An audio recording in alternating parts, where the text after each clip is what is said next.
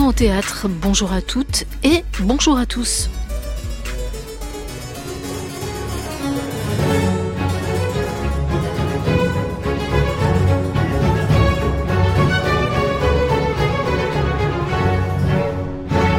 Jean Genet est mort le 15 avril 1986, un jour après que Simone de Beauvoir ait elle aussi tiré sa révérence.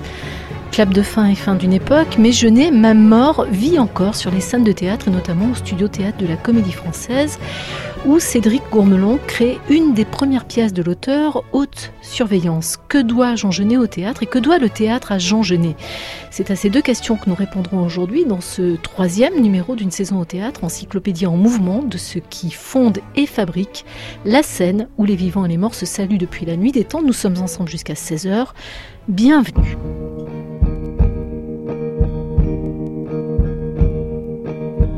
Sur mon cou, sans armure et sans haine mon cou. Que ma main plus légère et grave qu'une veuve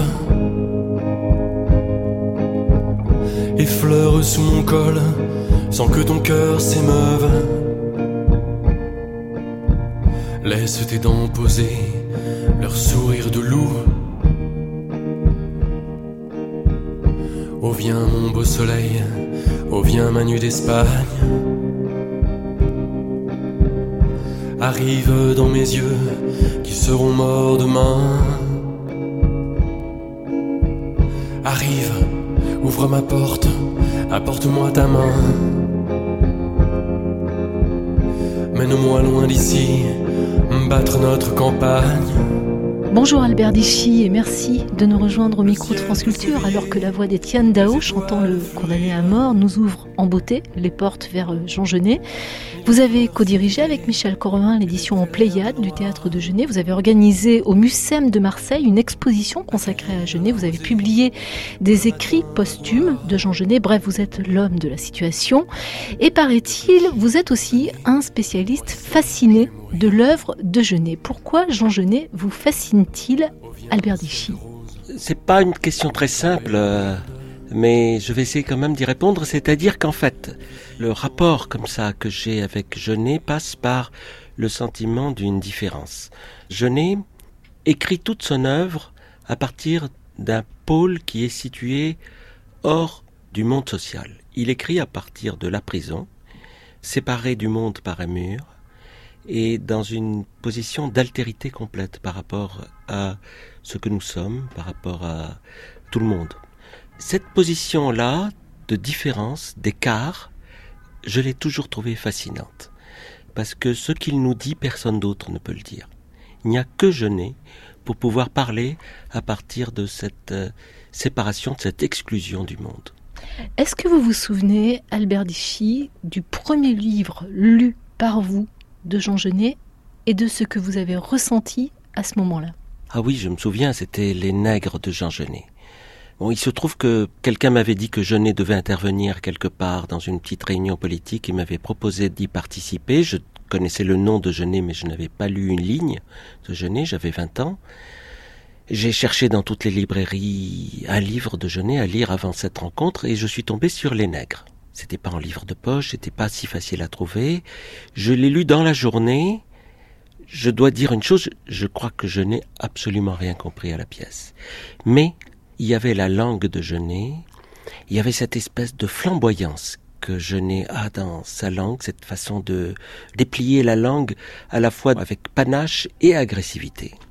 Et j'ai trouvé qu'il y avait là, en tout cas, ce que j'ai entendu, à défaut d'avoir compris, ce que j'ai entendu, je l'ai trouvé formidable. Bien des décennies plus tard, Genet continue de fasciner les metteurs en scène et notamment la jeune génération. Je le disais, Cédric Gourmelon crée Haute Surveillance au studio théâtre de la Comédie Française. Il y a deux ans, Arthur Noziciel crée Splendide du même auteur. On a vu cet été au Festival d'Avignon Cathy Mitchell qui mettait en scène Les Bonnes. Pourquoi est-ce que cette jeune génération continue à aller vers un auteur qui est mort en 1986, qui appartient au XXe siècle, Albert Dichy Vous savez, quand j'ai commencé à travailler sur Genet, tout le monde me disait Oh, Genet, c'est complètement daté, euh, c'est une œuvre qui appartient aux années 70. Enfin, on en parlait encore comme d'un auteur existentialiste, c'est un mot qui a disparu aujourd'hui du vocabulaire, mais euh, tout le monde me disait C'est dépassé, Genet. Et moi, je, je ne sais pas très bien ce que c'est qu'une œuvre dépassée. Je sais ce que c'est qu'une grande œuvre ou, une œuvre euh, fausse. Je sais très bien euh, faire, mais ce que c'est qu'une œuvre dépassée, je ne sais pas. Donc, j'ai travaillé dessus et aujourd'hui, je vois que effectivement, après, je n'ai connu des, grands moments de vogue. Hein, je n'ai beaucoup été joué. Aujourd'hui, il y a un retour à Genet, effectivement, qui passe par des metteurs en scène plus jeunes. Je pense que quand il y a une œuvre euh, authentique, elle peut à certains moments se mettre en veilleuse, et puis arrivent des veilleurs, justement, qui parviennent à la réveiller, qui parviennent à lui redonner une autre vie. Et là, c'est ce qui se passe. Je suis très heureux de savoir que Haute Surveillance, par exemple, qui est une des pièces les moins connues de Genet, mais qui est sa première pièce, écrite en prison, est aujourd'hui de nouveau créée. Vous dites euh, auteur existentialiste, Albert Dichy, enfin c'est comme ça qu'on en parlait à une certaine époque. Évidemment, ça renvoie directement à Jean-Paul Sartre, qui s'est fait l'apôtre de l'existentialisme. Pour vous, il y a quelque chose de l'ordre de l'existentialisme dans l'œuvre de Jean Genet? Cette théorie donc de Sartre disant que l'homme se définit par ses actes, par ses actions et pas par sa nature? En fait, non, je ne crois pas du tout. Je pense que Sartre s'est complètement planté il s'est planté avec génie, puisque Sartre, c'était Sartre. Il a cru voir en Genet euh, l'exemple même de quelqu'un qui se crée et s'invente à partir de rien. Donc il avait un exemple qu'il pouvait penser existentialiste de quelqu'un qui part de rien, qui est en prison, qui n'a aucune culture, qui vient de nulle part et qui se construit lui-même comme s'il choisissait tous ses actes y compris l'homosexualité, y compris le vol, y compris tout ce qui faisait de Genet un être à part. Et je pense que Genet lui-même s'est rebellé contre cette façon de faire de lui, au fond, un exemple. S'il y a quelqu'un qui n'était pas exemplaire, on peut dire que c'était Genet, et puis même pas dans l'exemplarité. Je veux dire, c'est quelque chose qui est, il est plus dans la singularité que dans l'exemplarité. Donc, je et puis, même sur la question homosexuelle, Genet a toujours euh, dit que, euh, contrairement à ce que disait Sartre, il n'avait pas choisi l'homosexualité, que l'homosexualité lui avait été imposée comme le nombre de ses pieds ou la couleur de ses yeux. Revenons vers la jeune génération, enfin jeune. Il est, euh, n'est plus si jeune, mais il est encore très jeune. Et écoutons ensemble ce que Arthur Nouziciel disait de Jean Genet dans une émission diffusée sur France Culture. C'est un auteur euh, subversif, complexe, et la complexité de Genet est très très importante aujourd'hui, dans, dans, un temps où on tend à tout réduire, euh, on tend à, à tout vouloir euh, enfermer euh, dans des petits tiroirs, mettre des étiquettes dessus, etc. Et je trouve que Genet est quelqu'un qui explose vraiment ça, qui explose ce que la morale va définir, les valeurs d'une certaine morale dans laquelle on voudrait nous contenir. Et en ça, il est, il est fort. Et en plus, il le fait dans une langue et une forme qu'il a inventée et qui est assez exceptionnel. Et puis je pense que c'est un auteur euh, qui appelle le théâtre parce que justement ce qu'il met en scène dans ses textes c'est c'est pas des histoires mais c'est des rituels. C'est quelqu'un qui croit vraiment au théâtre comme une possibilité de survie. D'une part l'écriture lui personnellement lui a permis d'échapper à quelque chose du réel, à, une réalité qui était à la limite de l'invivable. Et la poésie, euh, le fantasme, l'onirisme, l'écriture l'ont sauvé. C'est une écriture qui s'est construite dans l'incarcération, dans l'enfermement, et dans des mondes d'hommes. Et en ça aussi, elle est très intéressante parce que, comme il dit, quand il est vraiment sorti de prison et obtenu une grâce présidentielle, il a dit libre, j'étais perdu. Et je trouve que là, il y a quelque chose de très intéressant aussi, c'est-à-dire que euh, cet endroit était le terreau euh, de son imaginaire, l'expression de son désir. Et je trouve que, voilà, à la fois entre l'intime et euh, sa situation, une écriture est née là qui est tout à fait singulière, exceptionnelle et qui en a fait un des plus grands auteurs du XXe siècle. Arthur Noziciel pose d'une certaine manière les fondations d'une œuvre. Albert Dichy, il parle de subversion, de complexité, de morale, de rituel, d'écriture, d'incarcération, d'imaginaire et de désir ces fils croisent la chronologie très nourrie, très abondante et euh, assez incroyable que vous avez écrite pour la parution en Pléiade du théâtre de Jean Genet. Cette chronologie fait apparaître le déroulé d'une vie qui démarre un 19 décembre 1910 et qui va suivre un, mouvement qui ressemble le plus souvent à un arrachement. Enfant abandonné par sa mère, chapardeur, voyou, délinquant, soldat, prisonnier, Jean Genet finit écrivain consacré par tous et il vient à l'écriture alors que tout le poussait à se perdre. Est-ce que ce théâtre de Genet est un arrachement au fond à des forces obscures qui le guettaient, Albert Dichy Disons que l'œuvre de Genet se détache sur euh, ce que lui-même aurait appelé un fond de nuit. Ce fond de nuit, c'est ce qui lui permet aussi de justement de se détacher et d'apparaître. Donc c'est à la fois un arrachement, mais en même temps un mode d'apparition. Et Arthur Nosiciel disait que Genet était quelqu'un qui croyait au théâtre. Euh, c'est assez intéressant parce que et c'est paradoxal parce que Genet était en même temps quelqu'un qui a toujours dit qu'il détestait le théâtre qu'il n'aimait pas les comédiens, que c'était un monde qu'il haïssait, que cette espèce de monde social de gens, je crois qu'il avait été très choqué de voir des comédiens en train de regarder la télé en coulisses pendant qu'ils attendaient leur passage sur scène, et lui pensait que c'était un métier qu'il fallait faire euh, avec euh, comme un travail sacré peut-être pas comme un prêtre tout à fait, mais qu'il y avait quelque chose. Enfin, le, un des, modèles qu'il donne du théâtre, c'est la messe. Alors en même temps, c'est vrai que cette messe que, que propose Genet est une messe profane puisqu'elle s'arrache justement sur ce fond de nuit. C'est vrai, Genet arrive à l'écriture en prison euh, de façon inattendue. Euh, au fond, la vie de Genet le destinait à être lui-même l'a dit, pour le mieux. S'il avait réussi, entre guillemets, il aurait été conducteur d'autobus ou aide-boucher. Voilà. C'était ça la réussite sociale qu'il pouvait espérer. Euh, et Genet disait aussi que ce genre de réussite le, le, dégoûtait, qu'il a tout fait pour lui échapper, qu'il y avait deux façons de lui échapper. C'était d'une part de devenir un délinquant suprême ou de devenir un écrivain. Et peut-être qu'il y a un lien entre les deux.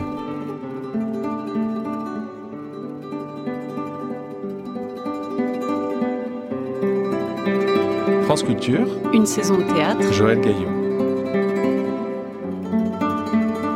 Ce n'est rien savoir du malheur si vous croyez qu'on peut le choisir. Le mien m'a choisi. J'ai tout essayé pour m'en dépêtrer. J'ai lutté, boxé, dansé, j'ai même chanté, et l'on peut en sourire, le malheur, je l'ai d'abord refusé. C'est seulement quand j'ai vu que tout était foutu que j'ai compris, il me le fallait total. Je viens de lire un extrait de Haute Surveillance, cette pièce que crée Cédric Gourmelan au studio-théâtre de la Comédie Française Albert Deschy, pièce écrite en 1942, beaucoup retravaillée, mais tout de même, il a 22 ans lorsqu'il écrit ça, Jean Genet. Et on voit bien qu'à 22 ans, c'est un homme, un jeune homme, d'une lucidité implacable. Cette lucidité ne le quittera jamais. C'est une pièce qu'il a écrite en prison. Dans le premier manuscrit que nous connaissons de la pièce, il y a reproduites les dimensions exactes de la cellule dans laquelle Jeunesse se trouvait. 3 mètres sur 3 mètres. En même temps, on peut dire une chose, c'est que cette pièce qui aurait pu être écrite par Pascal, hein, c'est une formidable réflexion sur ce que c'est qu'un délinquant, c'est-à-dire sur la question de la malédiction et donc de l'élection. Est-ce qu'on peut c'est le, drame que connaît le personnage principal de la pièce, qui n'est qu'un petit voleur, euh, et qui aspire à devenir beaucoup plus, c'est-à-dire un assassin. Hein. La figure de l'assassin est au sommet de la hiérarchie, et, euh, et la question qu'il pose, c'est celle que posent aussi tous les saints, c'est peut-on vouloir devenir un assassin? On l'est parce que ça vous tombe dessus, on l'est parce que les circonstances vous... Mais on ne peut pas le vouloir. Et là, ce parallèle que fait entre Jeunet entre le, le, petit voleur qui rêve d'être un assassin, mais qui ne peut pas le faire, qui ne peut pas l'être de façon volontaire, et, et le, le, le saint, qui on peut pas devenir saint parce qu'on veut devenir saint. La, volonté de devenir saint annule même l'acte. Euh, donc il faut, il faut la grâce. Euh, la question de la grâce qui est au centre de haute surveillance, c'est celle-ci, et on a d'une certaine façon un héros qui loupe parce que c'est l'histoire d'un échec euh, qui loupe son coup parce que il devient un assassin, mais parce qu'il l'a voulu et pas parce que ça lui est tombé dessus. Mais est-ce que toutes les pièces de Jean Genet ne sont pas, Albert Dichy, l'histoire d'un échec? Oui, vous avez raison. Il y a un échec, euh, c'est au fond c'est l'échec des révolutions, le, le, balcon, les nègres, les paravents, c'est l'échec d'une révolution. Mais dans cet échec, il y a autre chose. Prenons les bonnes, par exemple. Effectivement, les bonnes, euh, c'est l'histoire d'un effroyable échec. Mais en même temps, une des dernières phrases des bonnes, c'est nous sommes libres, belles et joyeuses. Euh, en devenant assassines, les bonnes acquièrent la chose qui leur manquait, qui est la beauté. Et brusquement, cette beauté illumine toute la pièce, ce qui fait que l'échec de leur situation est éclairé par ce coup de cymbale qu'on entend dans la pièce et qui est que les bonnes, qui sont des êtres qui sont voués à l'inexistence, comme je sais plus qui disait, une bonne bonne, c'est une bonne qu'on ne voit pas. Et Genet fait voir la bonne. Et il fait voir, comme il le dit, ce qu'est une bonne. Et en le faisant voir, il montre par le, la rébellion et le crime, il montre aussi leur beauté. Et là, il y a quelque chose qui, dans l'échec, resplendit. Puisque vous parlez de beauté, euh, Albert Dichy, je voudrais vous faire entendre la voix très belle, malheureusement aujourd'hui disparue, de Jeanne Moreau. C'était en 2010 sur France Inter. Et elle parlait elle aussi de la beauté de Jean Genet, mais pas que. Il est mortellement sensuel mais difficile à aimer. Je pensais à lui l'autre soir avant de m'endormir. Je l'ai bien connu pendant une dizaine d'années. Et il était difficile de l'approcher. C'est lui qui décidait. Il était extrêmement généreux, il était, pouvait être cruel, mais ça n'est pas quelqu'un d'aimable. Même si on a envie de l'aimer, il y avait une distance. Mais il était entièrement mystérieux quand on connaît un peu sa vie et qu'on voit comment il a bougé, ses différentes amours, ses choix. On sent bien qu'il y a le manque de la mère tout le temps, tout le temps, tout le temps. Cette violence, cette... Euh, c'est un enfant... Oui, c'est un enfant brisé, ouais. Moi, je le vois comme ça. Je l'ai comparé à un diamant noir, mais c'est ça. Il est attirant, il est beau, mais insondable. Moi, je sais pas. Et d'ailleurs, avec les années, son visage est devenu très très lisse. Il est devenu de plus en plus beau. Jeanne Moreau dit de Jean Genet, vous venez de l'entendre, Albert Dichy, qu'il est peu aimable, difficile d'accès. On pourrait presque retourner cette petite réserve vers le théâtre aussi de Jean Genet. Vous disiez euh, tout à l'heure que lorsque vous avez lu les vous n'aviez rien compris. Certains reprochent à Genet une langue trop précieuse empouler un univers euh, assez presque, voire ésotérique, euh, en tout cas euh, dont les portes ne s'ouvrent pas si facilement. Qu'est-ce que vous répondez à cela? Comment est-ce qu'on entre dans Jean Genet, l'œuvre de Jean Genet, et qu'est-ce que vous conseilleriez comme première lecture à quelqu'un qui ne connaît pas cette œuvre? Il y a une porte d'entrée qui est facile, qui est celle des bonnes. les bonnes est peut-être la pièce de Genet la plus connue et la plus jouée dans le monde je ne sais plus qui disait à un moment donné qu'il n'y avait pas un soir où les bonnes ne sont pas jouées quelque part dans le monde. Euh, c'est vrai qu'il suffit de trois comédiennes, même sans décor, euh, on peut jouer les bonnes. Euh, et les bonnes, c'est une pièce qui est à la fois à un propos simple, complexe évidemment, théâtral, puisqu'on a des bonnes qui jouent le rôle de madame, puis madame entre en jeu et elle-même elle joue, mais quand même ce n'est pas une pièce d'accès difficile. Le reste demande de l'attention. Je pense en ce qui concerne la langue que c'est vrai qu'il y a chez Genet une sorte de parade de, la langue française. Mais en même temps, il fait voir la langue magnifiquement. C'est-à-dire qu'on a quand même, dans le cas de Genet, un auteur de théâtre qui déploie la langue française comme il y en a peu. Bien entendu, il y a d'autres auteurs, mais il y a chez lui quelque chose qui l'apparente un peu à Racine. On déploie une langue qui est à la fois une langue une langue française travaillée par l'argot, travaillée par la langue du Moyen Âge, la langue de la Renaissance, la modernité. On a toutes les langues françaises qui sont à l'œuvre à l'intérieur d'une seule langue. Alors c'est vrai que c'est un paradoxe parce que n'ai qui avait juste son certificat d'études en poche, c'est-à-dire qu'il n'a jamais suivi un cours ou reçu un cours au-delà de l'âge de 12 ans. Eh bien, il, il a dans son bagage la langue française de façon extraordinaire. Olivier Neveu, qui a écrit un formidable ouvrage paru aux éditions Idécalande sur Jean Genet, qu'il a intitulé Le théâtre de Jean Genet, dit, dit de lui que c'est l'homme qui fait chanter le théâtre. Jean Genet est l'homme qui fait chanter le théâtre. Et je voudrais à l'appui de ça qu'on écoute Roland Bertin qui euh, jouait en 1997 dans la pièce Elle. J'avais 16 ans et j'étais berger. Nous passeront très vite euh, sur une enfance toute d'effusion, de communion avec la nature et les loups, avec les récits évangéliques que je plaçais au milieu de mes clairières et de mes draps. Enfin, je disciplinais cette ferveur éparse. Je connus l'étude, sa rigueur, son objet. Lentement, car du pâtre boiteux et bouclé en chandail au vieillard que vous voient les archanges, il y a des trajets d'étoiles.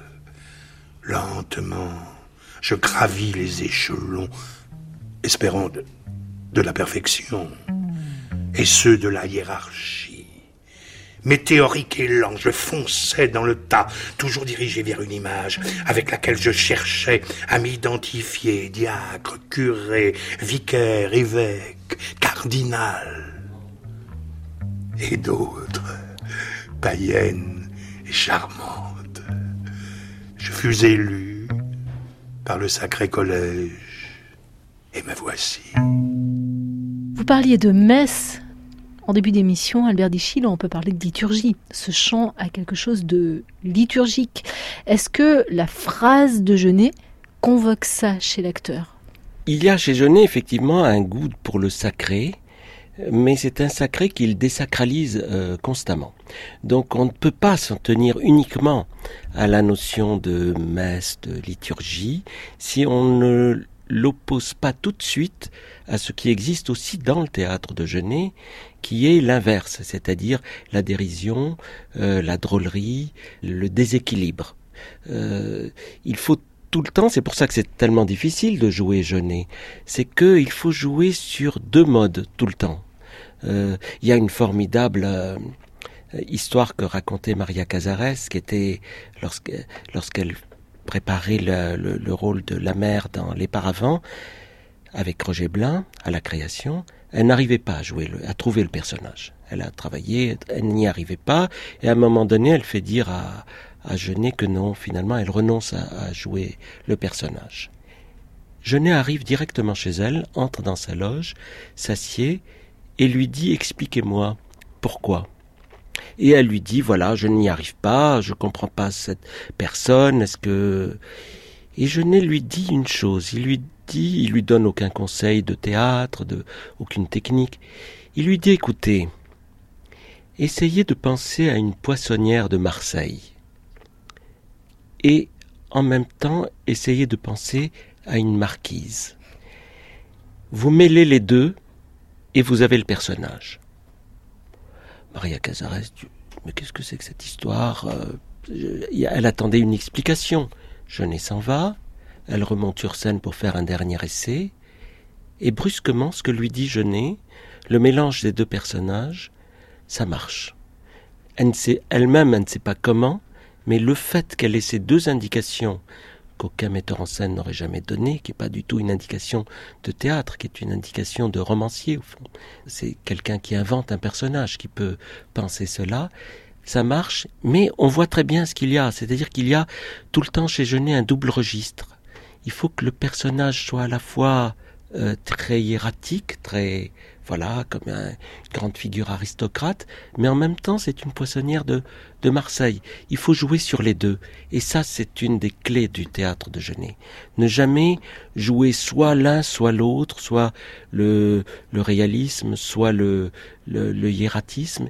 Il faut jouer les deux en même temps, et quand on y arrive, c'est formidable. Le monde de, Jean Genet, en tout cas du point de vue du théâtre, est peuplé de voyous, de bandits qui côtoient on vient de l'entendre avec Roland Bertin, le pape, puisque c'est le rôle du pape qu'assumait Roland Bertin dans Elle, qui côtoie des travestis, les hommes deviennent femmes, les femmes deviennent hommes. Bref, est-ce que Jean Genet, au fond, à mesure qu'il célèbre le théâtre, outrage la morale, et notamment la morale bourgeoise? Albert Dans un premier temps, on peut dire oui, bien sûr. En même temps, je dirais, il y a quelque chose qui va beaucoup plus loin que ça. C'est-à-dire que il y a quelque chose qui interroge pas simplement la morale bourgeoise, mais la morale même. C'est-à-dire déséquilibrer ce par quoi peut se prononcer un jugement. Il y a la réflexion au fond de Genet qui traverse tout son théâtre, c'est la remise en question du jugement. Et là, par exemple, une pièce comme euh, haute surveillance euh, le, montre très bien. Donc ça va plus loin encore que la petite provocation anti-bourgeoise. Il y a quelque chose qui rompt l'équilibre même qui permet à une société de se fonder en émettant un jugement. On ne crée pas une société s'il n'y a pas une loi, s'il n'y a pas quelque chose qui s'exerce. Et Genet ne, ne fait pas que remettre en cause la loi, il essaye de repenser ce qui peut permettre la loi. Que doit le théâtre contemporain à Jean Genet, Albert Dichy? Peut-être qu'il lui doit un peu de sérieux. Euh, c'est curieux parce que Genet, en même temps, dans la vie, Genet était quelqu'un de très drôle, c'était quelqu'un de, d'un homme de la dérision aussi. Mais au fond, peut-être qu'il a redonné au théâtre quelque chose qui est de la gravité. D'une certaine façon, dans les quelques figures au théâtre qui se sont placés dans le sillage de Genet, que ce soit Coltès par exemple, on voit bien que cette question de la gravité est au centre. Ce n'est pas du tout un théâtre de l'attaque sociale, de la critique sociale. Genet n'aimait pas du tout Brecht.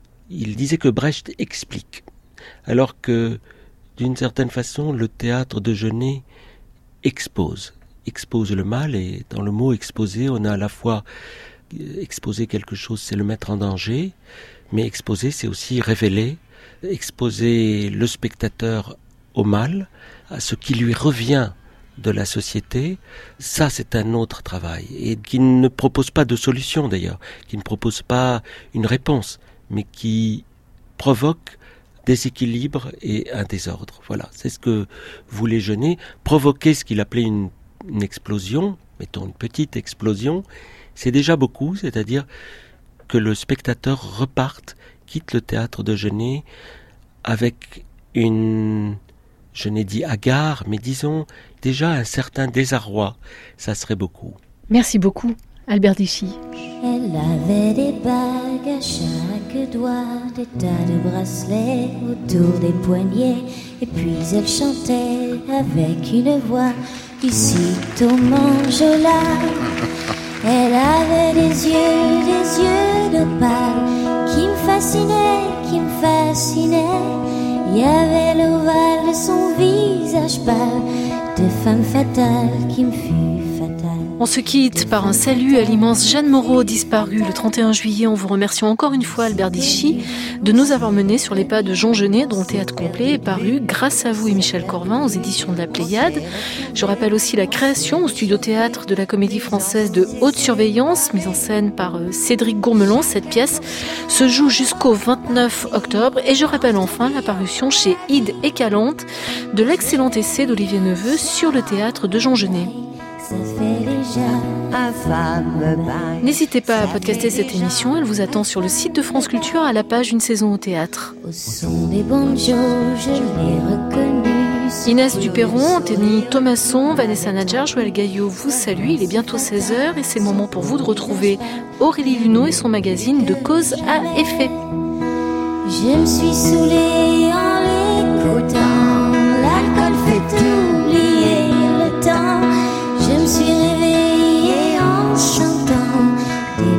sur mon front brûlant, des baisers sur mon front brûlant. On s'est connu, on s'est reconnu, on s'est perdu de vue, on s'est perdu de vue, on s'est retrouvé, on s'est réchauffé, puis on s'est séparé. Chacun pour soi est reparti dans le tourbillon